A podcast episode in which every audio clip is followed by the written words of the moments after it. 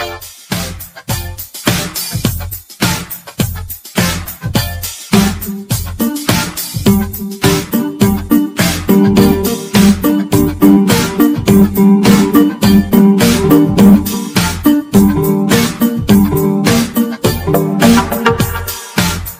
tal? Mi nombre es Diego Murcia, bienvenidos a la Escuela del Podcast. Hoy vamos a tener una clase en donde vamos a dar algunas pistas sobre qué es el ruido. Vamos a intentar dar una definición. Y esto tiene que ser tomado desde donde viene, ¿no? Hay una cosa que está sucediendo aquí que no me gusta, que ya la averigüé, y luego le voy a poner un fin. Aclaración y perdón de verdad para la gente que va a escuchar esto en audio. Les recomiendo que vean la versión en video, la que va a estar en YouTube en el canal de la Escuela del Podcast, porque van a poder disfrutar esto de lo que les estoy hablando, ¿no? El ruido. En términos de podcasting, cuando uno está haciendo una grabación, viene a ser todo aquello que no es lo que necesitamos que se meta dentro de nuestra grabación. Y esto puede tener diferentes orígenes. Hoy vamos a ver cuáles son esos orígenes. Voy a compartirles mi pantalla y les voy a mostrar mi computadora. Vamos a ver. Aquí está lo que quiero compartirles. Vamos a ver.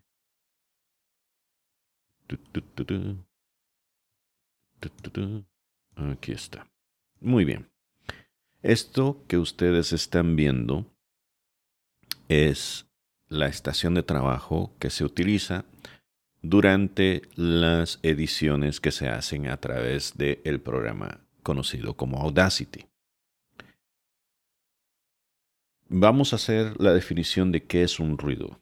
Decíamos que esto es cualquier cosa que nosotros consideremos que no es algo que necesitamos grabar. Y en ese sentido, el ruido se puede dividir en diferentes formatos. Sin embargo, para que sea mm, considerado como una cosa que debe ser eliminada de el audio final, debemos tener en cuenta realmente si necesitamos cortar esto o no, o si nos sirve para poder generar algún efecto. Me explico. La idea de hacer una grabación con todos los artilugios que nosotros tenemos para poder presentar un producto final es que el audio que nosotros estemos generando esté lo más limpio posible desde el origen. Y esta es una regla que yo pues vengo aplicando desde mis días de periodista. ¿Por qué esto? Bueno, resulta que cuando estás grabando en el campo, es decir, cuando sales a la calle a hablar con personas, para ser lo más fiel posible a aquellas palabras que te han dado, que te están regalando en confianza, uno tiene que transcribir exactamente las frases como se las ha dicho. Y eso es lo que saldría después publicado como una, se le llama como un una frase, en inglés es un quote, como algo que te dijo una persona. Los periodistas y los lectores trabajamos en base a la confianza, ¿no? Ustedes como lectores confían en que yo les estoy dando las cosas como me las dijeron, que no he puesto una coma, a menos que sea necesaria para darle el sentido en, en formato escrito, ¿no? A aquello que se está eh, hablando que estoy cortando una frase y que no la estoy moviendo de lugar para que el sentido, el significado que quiere esta persona expresar no sea contrario a lo que estaba expresando, ¿no? Pasa lo mismo con esto. Em, nosotros tratamos de presentar de forma mm, lo más honesta posible las cosas que suceden cuando estamos haciendo podcasting. Si yo no soy capaz de escuchar esas palabras que la persona que yo he entrevistado me está dando, entonces se hace una cuestión que quizás la habrán visto. Y es que a veces se utilizan paréntesis para poner puntos suspensivos. y eso viene a ser una especie de, de diálogo con la gente que está leyendo para que la gente sepa que ahí había una palabra, pero que nunca supimos cuál era. Sin embargo,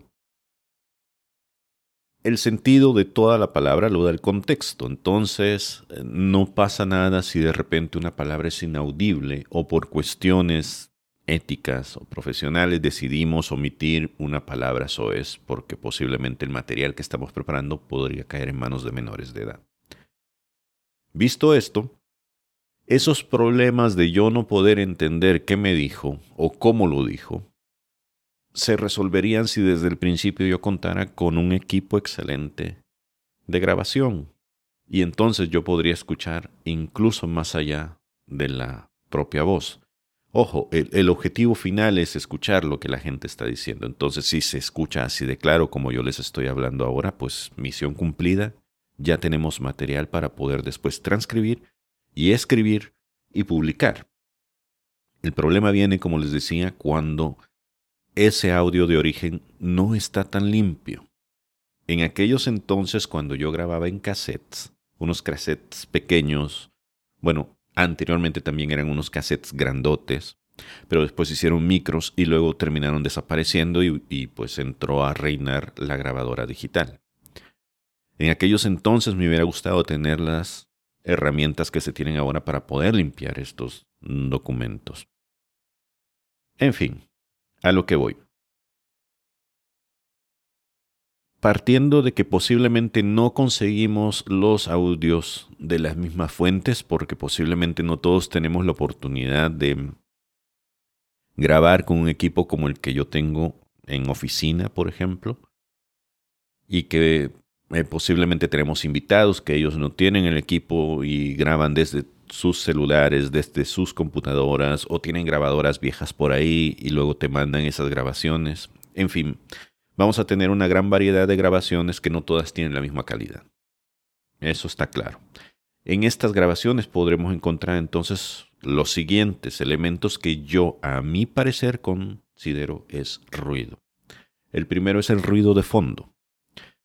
Posiblemente aquí ahorita ustedes no lo escuchen, pero hay un sistema de refrigeración que está sonando y ese ruido de fondo a veces se cuela en los micrófonos.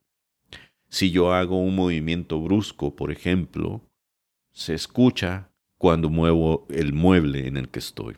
O si mis compañeras y compañeros que están en la misma eh, estación de trabajo pasan por el pasillo que es de madera, ese taconeo, ese caminar también se queda ahí.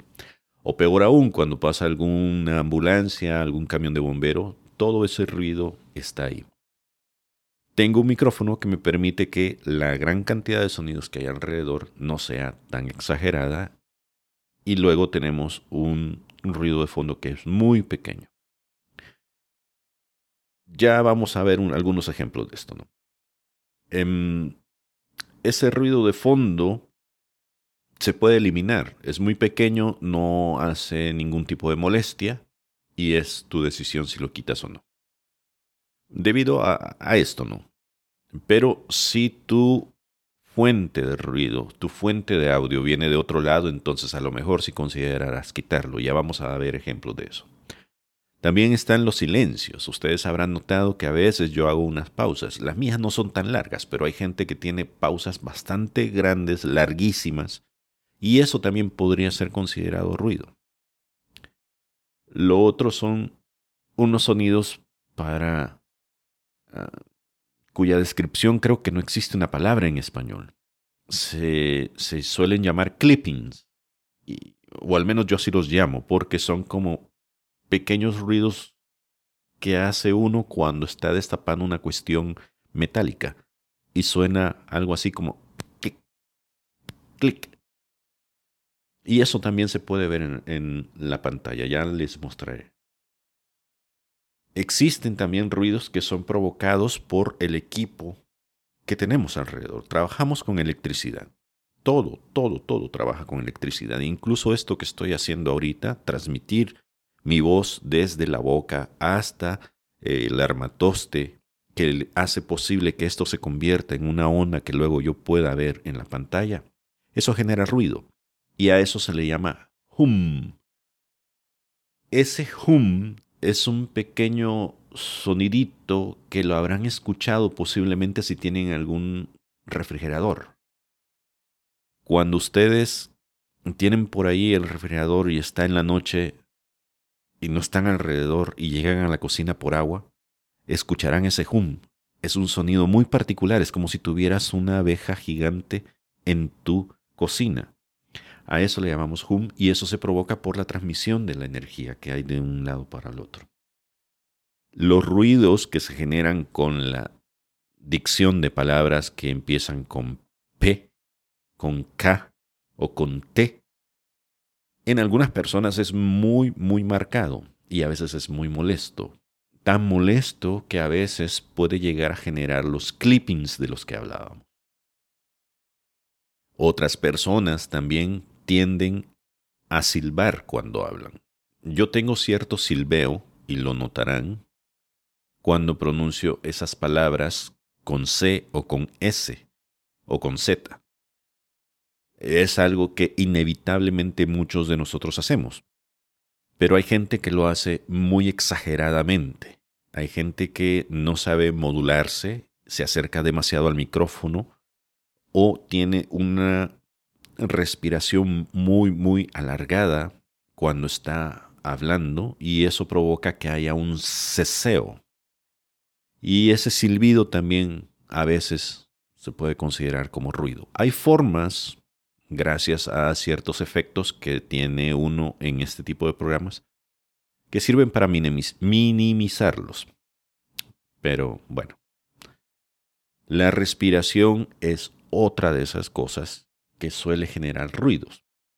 A veces inconscientemente lo hacemos. Hay gente que hasta que está frente a un micrófono y tiene los audífonos de los cuales hablamos hace un par de episodios, se da cuenta que su respiración es muy pesada. Esas respiraciones, como la aspiración que acabo de hacer, o como eso también puede generar molestia. Y ah, bueno, no me voy a adelantar, ya voy a llegar a esto.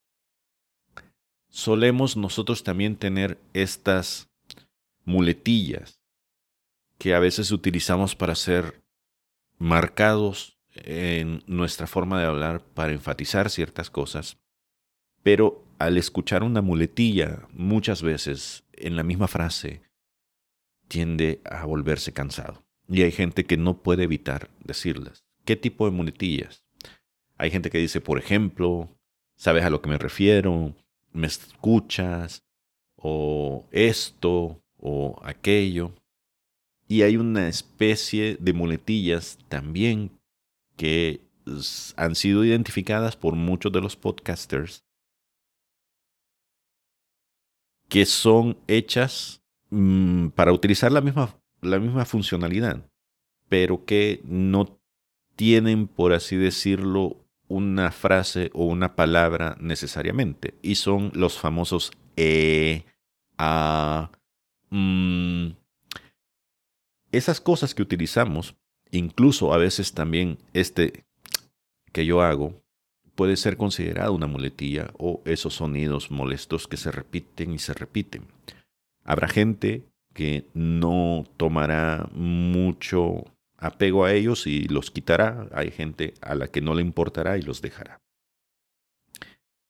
Y por último, creo yo que lo que más terminamos editando nosotros como parte del ruido es que a veces tenemos que transmitir un mensaje, pero por una u otra razón la gente se distrae y termina, como decía un amigo mío, soltando la marrana al monte. Y se le va y se le fue.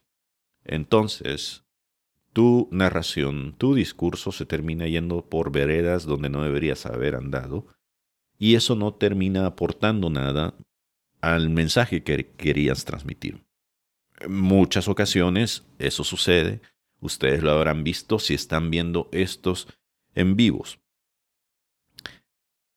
De repente estamos hablando, a veces con Félix antes de poner la música, de entrada y a veces nos quedamos también después de la música de entrada diciendo algunas cosas. Y eso lo dejamos ahí. parte del show de estar en vivo. Pero en la versión que nosotros entregamos a ustedes de audio, todo eso no está. Hay cosas que nosotros hablamos que las quitamos porque sentimos que no aportan nada. A eso también uno lo podría considerar ruido, porque no es el mensaje que queríamos grabar. Y antes de empezar con algunos de los ejemplos, quiero hacer una aclaración que me parece muy vital. Y es que todo esto de lo que estoy hablando será siempre considerado ruido en función de lo que ustedes deseen presentar. Una vez hablando con Robert Sasuke, él me dijo, yo me cansé de editar tanto los audios que al final los terminé dejando tal y como salían. Sin embargo, él me hizo una aclaración. A él le tomó muchísimos años poder llegar al punto donde estaba, es decir, poder hablar sin equivocarse, poder minimizar sus aspiraciones, sus salidas de aire, poder evitar la cantidad de veces en que él se equivocaba o hacía uso de las muletillas. Y esto le tomó a él cierta cantidad de tiempo de entrenamiento. Eventualmente, ustedes pueden llegar a dominarlo. Pero para ello necesitan práctica, práctica, práctica, práctica y ser conscientes de que ustedes generan ruido. Es que hay ruidos incluso que salen de nuestro propio cuerpo. Y otra vez, vuelvo a lo que decía, es que no es hasta que uno tiene los audífonos y está grabando y se mete en esto de la actividad podcastera que se da cuenta que uno en realidad es muy ruidoso. A veces, si no han comido, la panza gruñe. A veces, aunque no lo quieran, han golpeado el micrófono.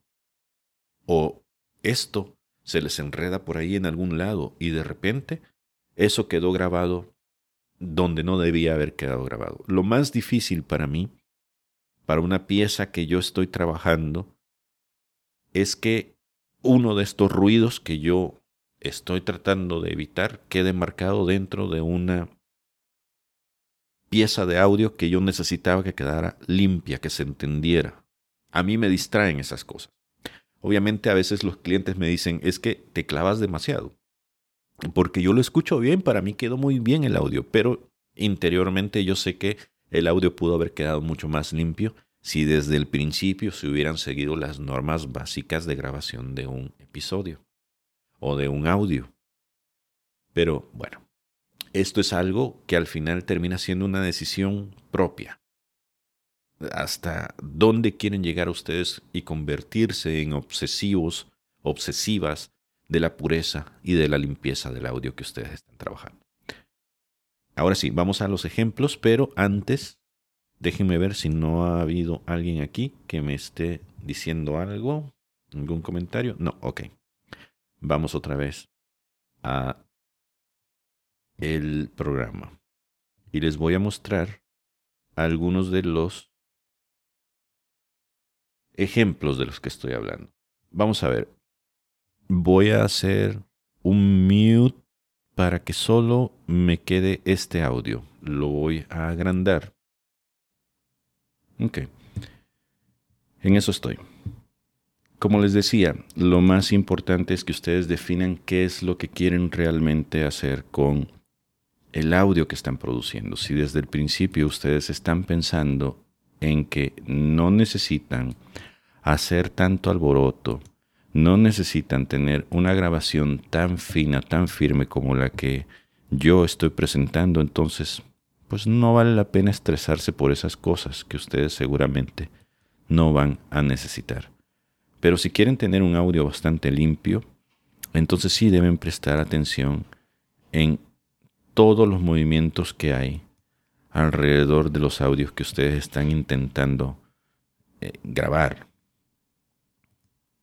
Ok, miren, ya esto ya tiene acá forma. Voy a mostrarles de nuevo la pantalla.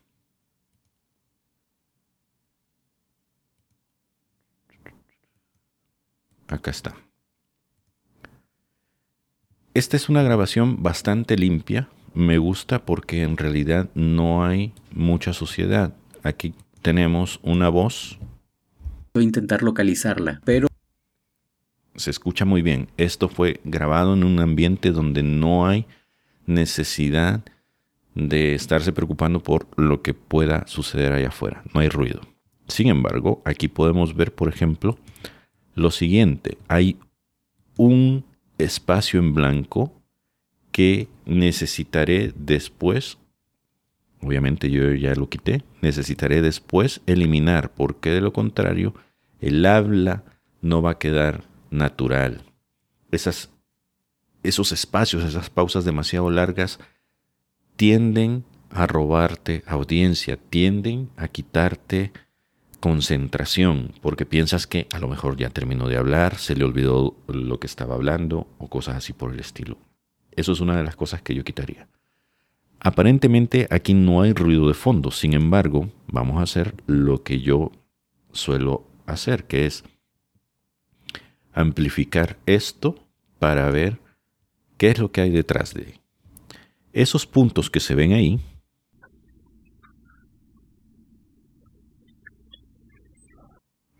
son los movimientos que esta persona está haciendo mientras está deteniendo el micrófono y hablando al micrófono.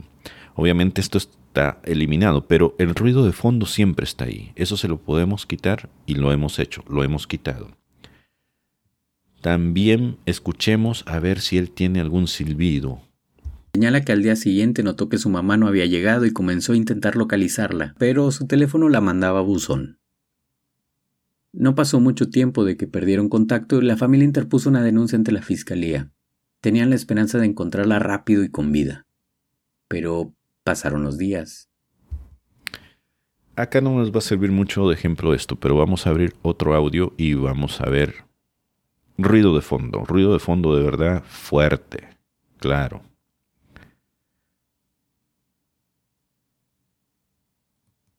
Veamos esto van a ver que en este audio mm, vamos a tener un ruido principal al frente y mucho ruido de fondo detrás. Y es un ruido de fondo bastante pesado. Esto se hubiera podido evitar si hubiéramos tenido el chance de poder grabar en una condición como la que hizo este compadre. Donde todo se controlaba, donde todo podía estar muy en paz. Vean. Más bien, escuchen.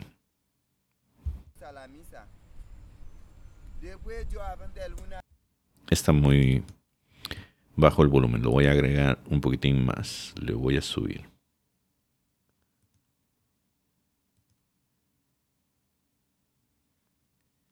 El efecto que ven que estoy utilizando se llama Mm, normalización del volumen. Y esto básicamente lo que hace es subirle a un nivel parejo, a un nivel en donde todo el audio que yo tenga se va a poder escuchar de la misma manera en una computadora, en un speaker o en un teléfono. Acá está.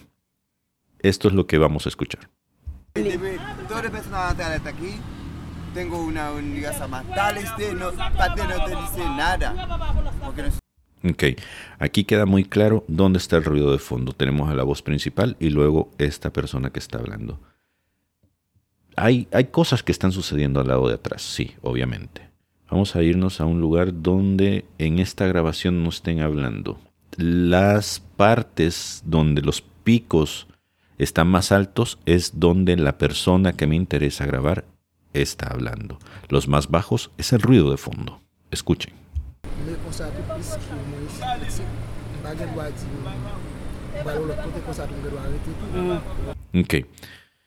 Esas son las personas que estaban atrás hablando hace un momento y gritando. Pero incluso también se oye una especie de ruido como si estuviera lloviendo. Eso también se llama ruido de fondo. Vamos a la otra parte, al famoso clipping que les estaba mencionando. A ver si lo logran escuchar e identificar. Lo voy a agrandar acá para que se pueda ver. ¿Ah? No, esto es ruido también. Pensé que era clipping. Aquí casi no lo hay. No sé si sea este. Sí. Este es un clipping. A veces son menos sonoros y a veces nada más se escuchan. Desgraciadamente aquí no tengo uno de esos para mostrarles. ¿Qué más? Bueno, de esto lo que les decía es que habrá muchas cosas que ustedes terminen utilizando y otras cosas que no utilicen y al final ustedes van a definir si ese espacio que ustedes desean eh, conservar o quitar es vital o no para sus grabaciones. Por eso es que lo de la edición es una cuestión muy, muy personal, una cuestión que puede variar de una persona a otra. Mi recomendación es que si ustedes no están haciendo trabajos en donde se les exige poder liberar ese tipo de molestias de sus grabaciones, pues no lo hagan, que se queden con el audio tal y como se los están pidiendo, que es así como salió de origen. Traten, eso sí, de mantener mm, controlado la mayor cantidad posible de, del tiempo el audio que ustedes están generando para tener que evitarse este tipo de molestias. Esto que les estoy mostrando es lo más tedioso del mundo. Tiene su chiste porque hay que encontrar formas de poder dominarlo, limpiarlo, mejorarlo, pero sí quita mucho tiempo. Encontré creo que un clip más, vamos a ver. Ahí está. Vamos a ver la frase en la que lo ocupan para ver si es muy molesto. Es muy pequeña todavía, vamos a ver si la hago más chiquito. Este clip está bastante grande. Y créanlo o no, estas cosas si se repiten demasiado son muy molestas. Muchísimo muy molestas. Vamos a ver. Casi no se nota, entonces yo no lo quitaría, pero hay momentos en donde estos son muy, muy, muy fuertes y entonces sí vale la pena pues cortarlos o volver a hacer la grabación. Yo de nuevo hablo desde mi experiencia como periodista, yo soy muy meticuloso con este tipo de cosas, muy quisquilloso y entonces sí tiendo a hacer estos corajes. Formas en las que ustedes pueden evitar todo este trabajo, aprendan a hablar bien, gesticulen bien, si se equivocan, traten de dejar espacio suficiente entre el error y la siguiente frase para que no cueste identificar dónde están esos errores y después poder eliminarlos fácilmente. Y lo último que creo que es la regla de oro más grande que puedan obtener de mí. Intenten controlar desde el principio lo que están grabando para que al final el producto quede lo más puro posible. Y así se van a evitar muchos problemas, muchos dolores de cabeza. Espero que esto les haya servido.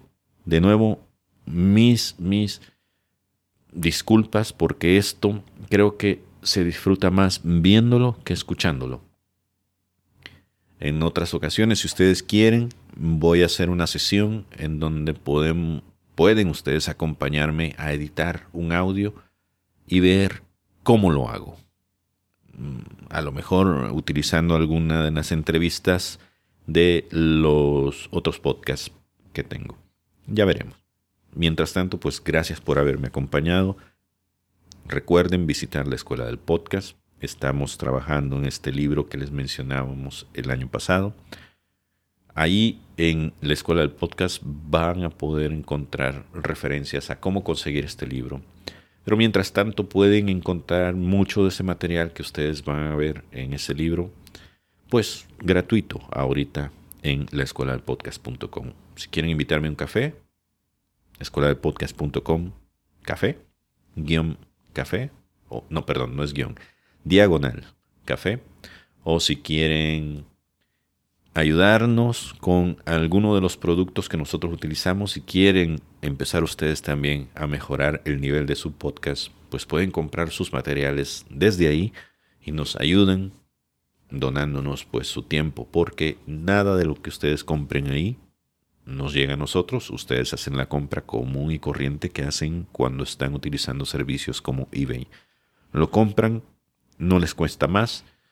Sin embargo, el precio es em, repartido entre la gente que ha hecho la promoción. Nosotros nos dan un pequeño porcentaje del precio final de ese aparato y pues nos ayudan a motivarnos a seguir haciendo este tipo de episodios, este tipo de contenidos.